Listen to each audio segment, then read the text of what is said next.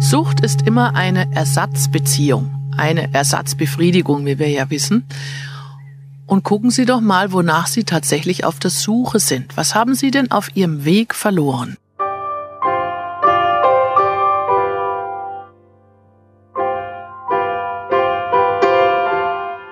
Ihr inneres Kind war einmal, irgendwann einmal ganz sicher ein zufriedenes Kind, was sich glücklich gewähnt hat im Mittelpunkt des eigenen Lebens. Und gucken Sie mal, wenn Sie Ihren Lebensweg rückwärts anschauen, wo haben Sie denn überall diese schönen Werte, diese Selbstwerte verloren?